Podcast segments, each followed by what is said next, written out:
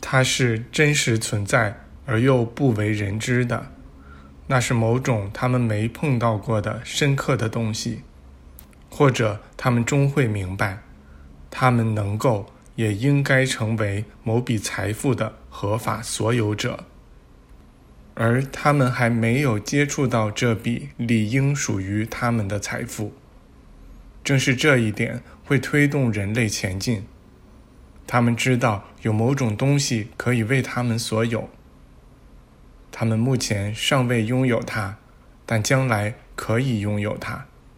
这会激励人们，直到他们达到自己的目标。然而，现在各领域中的进步却是用以下方式取得的：首先，脱离上帝而迅速进步的想法被输入到人类意识中。人类觉得可以通过自己的努力而达到某一目标，他们通常就是在这时开始犯错误的。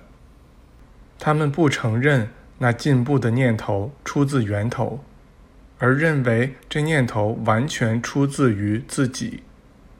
他们离开了上帝，而不是让上帝通过他们显现出他为他们构想出的完美。他们以自己的方式去显化完美，并制造出了不完美的事物，而那些事物本来是可以用完美的方式去制造和显化的。人类应该意识到，整个念头都是上帝直接而又完美的表达。这念头一穿过人的思想，人就该把它变成一个表达上帝的理想模式。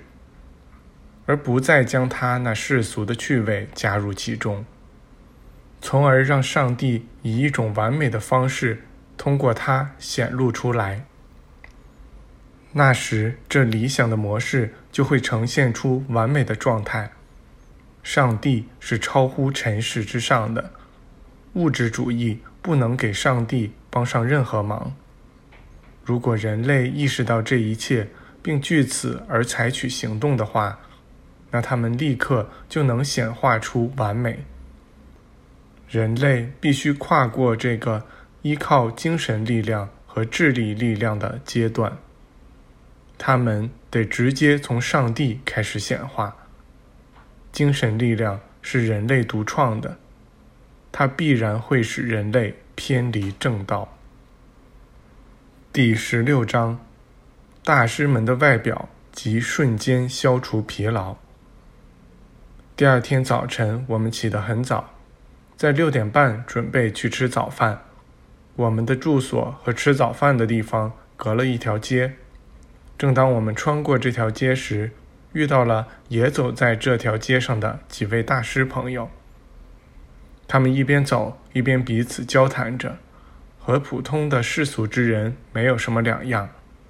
他们跟我们打了招呼，而我们对于撞见他们这个样子。表示了惊讶。他们回答说：“我们只不过是和你们一样的人，为什么非要把我们看成另类呢？我们跟你们没有丝毫不同，我们只是更多的发展了上帝给予所有人的那些能力罢了。”我们于是问道：“那我们为什么做不出你们做的那些事呢？”他们的回答是：“所有我们接触到的人。”为什么不仿效我们？为什么做不出那些事？我们既不能，也不想把我们的方法强加于人。每个人都是在自由的生活着，在自由的走着他觉得好的道路。我们只力图指出那条简单、容易的道路，那是我们尝试着走过，并且发现很不错的路。我们在桌边坐了下来，谈论着日常生活中的一些事情。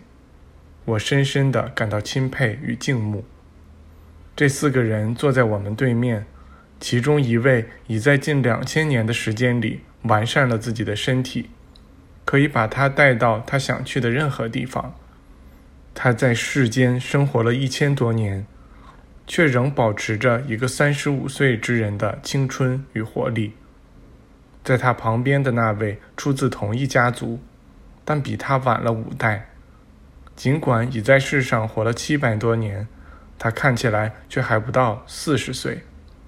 他和他那位祖先可以像两个普通人那样交谈，而他们也常常这么做。此外，还有埃米尔，他已经活了五百多岁，看起来像是六十岁的样子。最后是贾斯特，他年纪有四十岁，看起来也就像是四十岁。这四位全都如兄弟般的交谈着。谁都没有丝毫优越感。虽然他们态度和蔼、朴实，但他们说的每一句话都体现出完美的逻辑性，表明他们对所谈的话题有透彻的了解。他们既不故作高深，也不故弄玄虚。他们在日常事务中表现得就如常人一样，但我却总觉得自己像在做梦。